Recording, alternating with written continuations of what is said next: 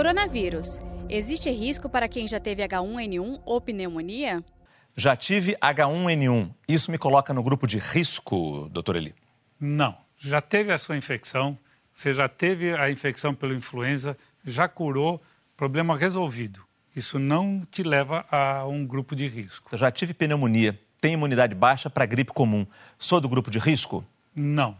Ser do grupo de risco representa ter alguma das doenças crônicas.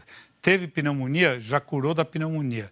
Imunidade não muito boa para gripe comum? Vacina. Vacina é o que vai resolver. Existe isso, imunidade baixa? Algumas pessoas têm imunidade baixa, imunidade alta para gripe comum? Algumas pessoas têm uma imunidade diminuída para infecções respiratórias. Não podemos esquecer que no Brasil a, a população chama gripe todas as infecções respiratórias. Gostaria de saber se não seria agora o momento de disponibilizar a vacina contra a pneumonia para a população.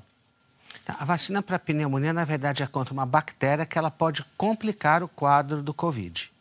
Então, se a pessoa com Covid, ela tem uma tendência a ter uma pneumonia com mais intensidade.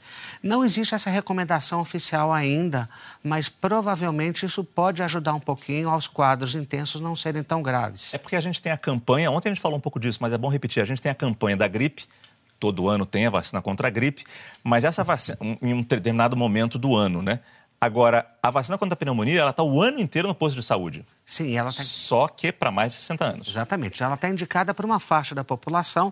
Eu não sei se há estoque suficiente para a população inteira, nem sei se há necessidade para isso, mas especialmente para essa população, nós vamos diminuir muito o risco de ter uma complicação mais séria. Então, eu acho que, especialmente para as pessoas com mais de 60 anos de idade, vale a pena fazer essa vacina um, com certeza. Só um parênteses, claro. pulmonar crônico também tem direito o ano todo de, de aplicar a vacina. Chega com atestado lá.